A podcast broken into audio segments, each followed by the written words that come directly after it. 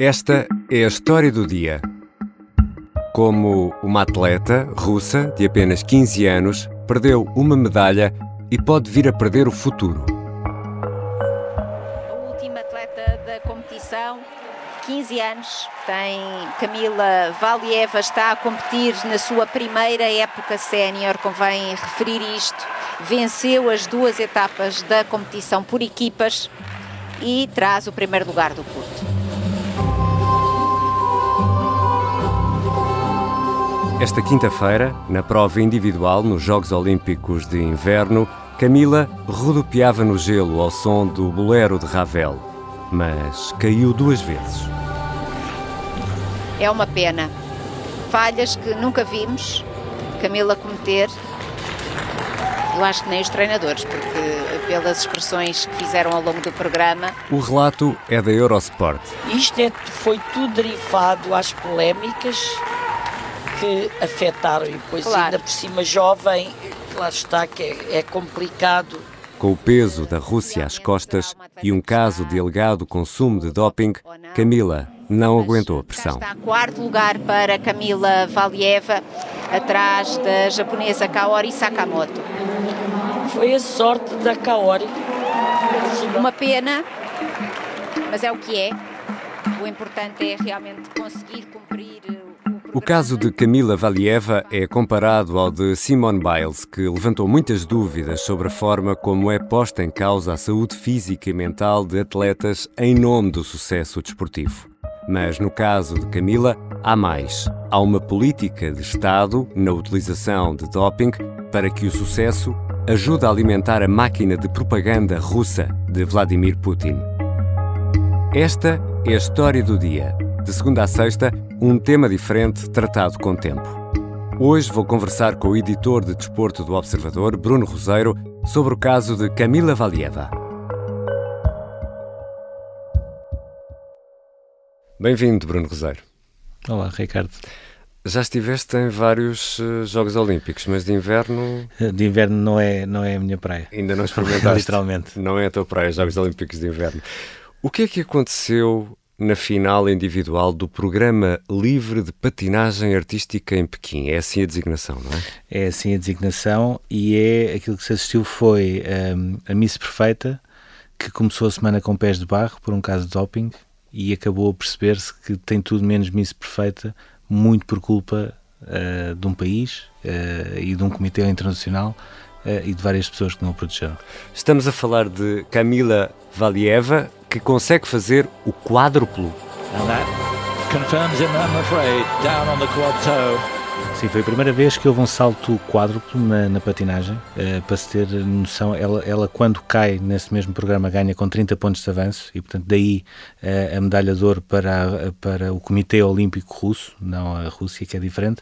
A grande questão é que quando essa medalha está para ser entregue, por causa de um teste antidoping positivo, eh, essa cerimónia é suspensa. E a partir daí, eh, a vida de uma criança de 15 anos e daquela que seria a atleta a dominar uma década de patinagem artística muda até eh, aquilo que nós vimos ontem.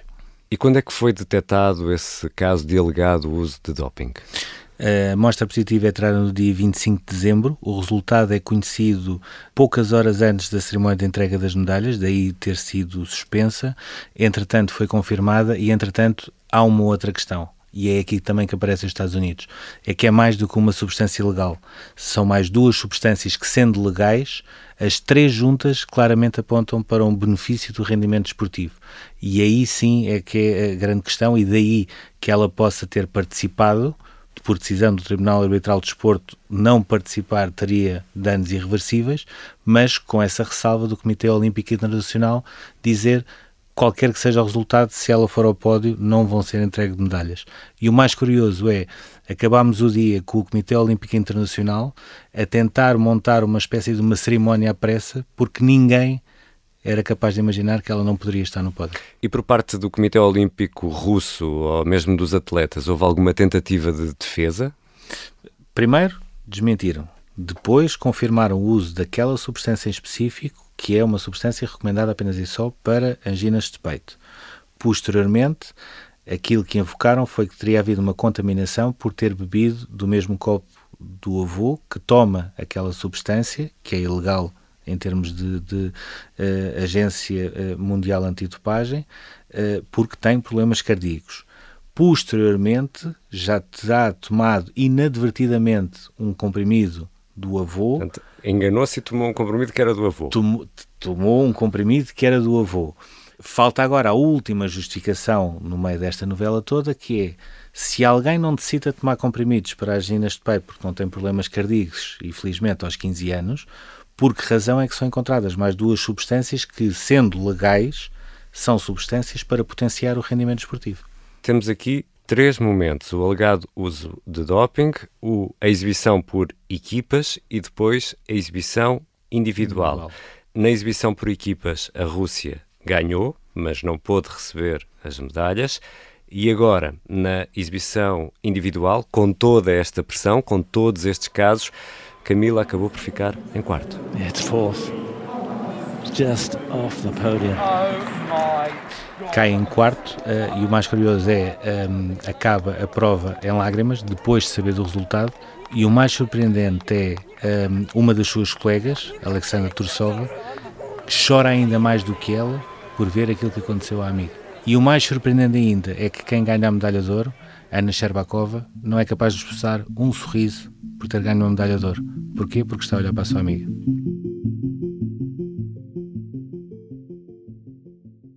Ну, наверное, стечение обстоятельств. И, во-первых, э, у меня были травмы в одиночном катании. И... Estas patinadoras são treinadas eh, por uma senhora russa chamada Etri Tudberidze, não sei se a pronúncia é a mais correta, que é também uma estrela na patinagem artística pelos resultados que tem alcançado. No entanto, não está isenta de polémica. Não, porque quando nós olhamos, eh, são demasiadas bonecas eh, que são miss perfeitas na competição, mas quando nós vamos ver o que é que acontece depois, são bonecas uh, com problemas alimentares, são bonecas com depressões, são bonecas que terminam a sua carreira desportiva muito cedo e estamos a falar de alguém que, curiosamente, passa parte da sua vida também nos Estados Unidos, que depois volta uh, para a Rússia, que se torna a treinadora que é hoje, mas que se percebe que entre o fio condutor que se pode atribuir a esta treinadora, há dois pontos comuns. Um, ela consegue ganhar. Dois, todas as atletas a seguir a ganharem não ficam bem. E isso é também um problema. Ou seja, temos por um lado a questão do doping, quem é que não protegeu uma criança de 15 anos de se topar, e depois temos um outro problema que é o que é que fica da pessoa quando acaba a atleta. Bruno Rosário, estavas a dizer isso, eu estava a lembrar-me do caso de Yulia Limtinskaya, que em 2014, nos Jogos Olímpicos de Inverno em Sochi, na Rússia, venceu a medalha de ouro. Era uma miúda, também com 15 anos, e hoje está retirada, tem 19 anos, mais ou menos. Retirou-se, acabou. Uh, sobretudo está a tentar reconstruir-se em termos de pessoa. Uh, a parte desportiva acabou por completo. Um, recordar também os Jogos Olímpicos de 2014 tiveram um peso importante por terem sido em Sochi. Sochi, enquanto cidade, mudou por completo e aí eu tive a oportunidade de lá estar no Mundial 2018 porque o Estádio Olímpico de Inverno uh, foi o estádio onde Portugal também jogou. A Rússia quis fazer um statement, conseguiu. Foi o país que teve mais medalhas nesses Jogos Olímpicos de Inverno e qualquer medalha de ouro tinha um outro protagonismo. Era a cara da Rússia vencedora. E isso também acabou por, eh, por eh, pesar no episódio de alguém que, mais uma vez, acaba cedo a competição e, sobretudo, tenta se reconstruir enquanto pessoa. Estamos a falar de eh, adolescentes. E podemos dizer, Bruno Roseiro, que a Rússia tem uma política de Estado para o uso de doping nos seus atletas? São tantos casos. Tem uma política de Estado e é uma política que se arrasta há vários anos. Ou seja, a única diferença é que hoje nós não podemos assumir que os casos são da Rússia. Assumimos que os casos são do Comitê Olímpico Russo ou dos Atléticos Olímpicos Russos porque a Rússia, enquanto país, não pode participar em grandes provas. Desde 2014 e, sobretudo, desde que apareceu uh, aquele que ficou denominado como o Garganta Funda, Grigor Rodchenkov, desde que se assumiu, alguém assumiu, e neste caso estamos a falar de alguém que controlava o centro antidoping da Rússia, em Moscou, que havia um sistema estatal generalizado para dopar atletas, desde que percebemos que eh, não era nem um, nem dois, nem meia dúzia deles, eram mais de mil atletas que estavam dentro deste, deste programa, percebemos até onde é que pode chegar esta malha. E a questão é, a Rússia não pode competir nas grandes provas, tem de ser o Comitê Olímpico, tem de ser os atletas olímpicos. É por isso que não vemos a, a, a bandeira russa quando aparece o nome uh, do atleta? Nunca. O que é que aparece? Rock. Que quer dizer?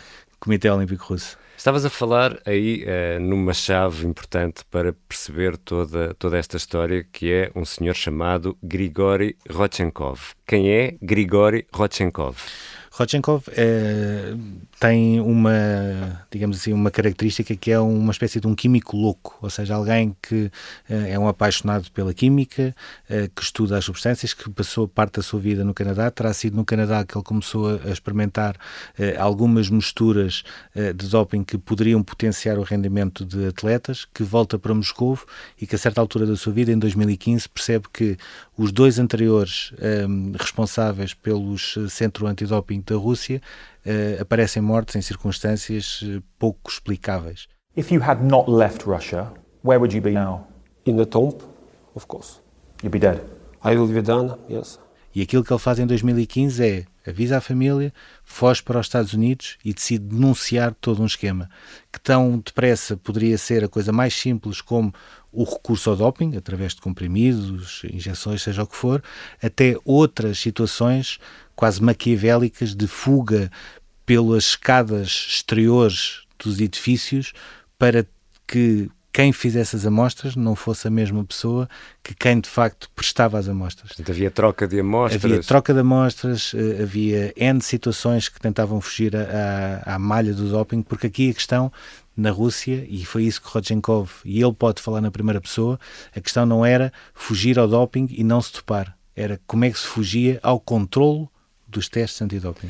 Tudo isso também uh, leva a uma tensão que tem muitos anos entre Estados Unidos e Rússia e que tu assististe em Tóquio, nos Jogos Olímpicos. Em Tóquio, uh, já em Londres havia também em parte, ehm, o que eu assisti mais é na natação. Uh, os nadadores americanos têm tolerância zero para qualquer atleta ou qualquer nadador que tenha problemas com doping é uma guerra entre Estados Unidos e Rússia. E isso percebe-se muito bem. E mais uma vez, Camila Valieva, infelizmente, acabou por ser, digamos assim, um peão neste jogo que existe Estados Unidos-Rússia. Porque uh, uh, se nós olharmos para o comportamento dos Estados Unidos, os Estados Unidos, uh, que hoje lamentam que uma adolescente de 15 anos tenha quebrado na maneira como quebrou, depois de ter o mundo em cima de si, eram exatamente os mesmos Estados Unidos que pediam a todo custo que não participasse, que fosse suspensa, tudo e mais alguma coisa. Ou seja, propiciaram que o mundo caísse em cima dela, mas depois não gostaram que ela caísse perante o mundo. E tu encontras paralelo entre o caso de Camila e o de Simone Biles? Sim, claramente. E, e não mais me esqueço disso. As provas de Simone Biles, a ginástica, eram, eram as provas onde tu, além de teres uma acreditação nos Jogos Olímpicos, precisavas ter um bilhete extra. E tu estiveste lá? E estive, estive em, em todas elas. E uma coisa que eu notei é, no primeiro dia de Simone Biles, ela foi a todas as finais e foi dos piores dias que Simone Biles teve na sua vida. Ou seja, isso mostra duas coisas. Um, ela já estava a acusar a pressão toda que estava em cima dela. Dois, até mesmo com pressão, ela conseguia ser a melhor do mundo. O problema é que a pressão acabou por vencer a atleta e foi aí que ela teve a tomada de posição que teve. Bruno Rosário, tu acompanhas o desporto há muito tempo. Neste caso, estes atletas, Simone Biles, Camila, estamos a falar de miúdos, estamos a falar de adolescentes. O que é que estamos a fazer a estes miúdos? Há aqui uma fronteira que é preciso perceber. Para se chegar ao topo como eles chegam, é preciso abdicar de muita coisa. A questão é quem tem a obrigação de controlar todo esse abdicar das coisas que os adolescentes fazem, tem também a obrigação de perceber como é que se consegue enquadrar essas pessoas. O exemplo de Michael Phelps. Michael Phelps enquanto uh, quem trabalhou com ele percebeu que ele durante três anos estava focado apenas e só para os Jogos Olímpicos, mas a seguir aos Jogos Olímpicos precisava de um ano para sair, para estar com os amigos, para ir para discotecas, para beber uns copos, para beber uns copos, para muitas vezes exagerar e, e fazer também coisas que não devia. To his teammate Michael Phelps, who says he is retiring from competition for good this time. Um, but now we're going back into retirement. I'm happy now. Quando prenderam isso quando uh, não o deixaram soltar depois dos Jogos Olímpicos, uh, claramente mexeu com a cabeça de Michael Phelps. E hoje ele consegue reconhecer isso. E esse é um dos problemas. Os atletas estão, querem tanto ganhar, querem tanto ganhar que muitas vezes não têm noção que existe um dia a seguir. E quando vimos Camila Valieva cair, estamos também a assistir à queda de uma pessoa, de um, de um ser humano, de uma jovem, não é? Eh, estamos a assistir a uma coisa muito simples. Estamos a assistir à transformação naquele salto e naqueles dois, três segundos em que ela dá o salto e tu, quando ela salta, dizes está aqui uma patinadora que vai me dar uma década inteira porque isto é um fenómeno fora do comum. Até aqueles três segundos em que cai, e quando ela cai três segundos depois, tu pensas: esta é aquela miúda que gosta de tirar fotografias para o Instagram com o cão, que estuda no ensino secundário, que acha imensa piada ir andar de karts, mas que pura e simplesmente não pode fazer nada disto, porque três segundos antes tu recuas e dizes o que é que ela teve de abdicar para conseguir fazer aquele salto, e três segundos depois dizes o que é que ela a partir de agora vai perder depois de ter caído neste salto. E tudo muda em três segundos. E basta só recordar uma coisa: ela só não é campeã do mundo, que é o único título nesta altura que lhe faltava, porque não a deixaram competir, não tinha idade para isso. Ela é campeã mundial júnior, é campeã europeia, seria campeã mundial e hoje, em condições normais, seria campeã olímpica. E hoje aquilo que a Rússia também ficou foi o que em condições normais seria um pódio só com atletas russas, uma de 15, duas de 17 anos, foi um pódio com duas atletas russas. A que ganhou não expressou um sorriso, a que ficou em segundo chorava compulsivamente por causa da amiga e a terceira foi a japonesa que se sentia mal por estar no pódio porque percebia que aquele não era o lugar dela. Obrigado, Bruno Rosário. Obrigado.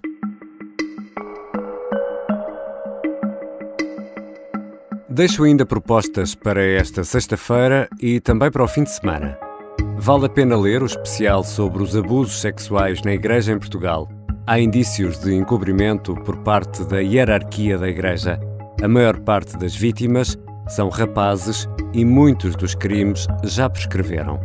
Ao fim de um mês de trabalho, em entrevista ao jornalista João Francisco Gomes, o psiquiatra Daniel Sampaio faz um balanço do trabalho da Comissão Independente para o Estudo dos Abusos Sexuais contra as Crianças na Igreja Católica Portuguesa. E este fim de semana, publicamos também a história de quando Salazar conheceu a Rainha Isabel II Há 65 anos, a monarca desembarcou no Terreiro do Passo, em Lisboa, para a primeira visita oficial a Portugal. A jornalista Ana Cristina Marques recorda ainda que Isabel II e o marido se reencontraram na base aérea do Montijo. Estavam separados há quatro meses. Esta foi a história do dia. A música do genérico é do João Ribeiro, a sonoplastia da Beatriz Martel Garcia. Eu sou o Ricardo Conceição. Bom fim de semana.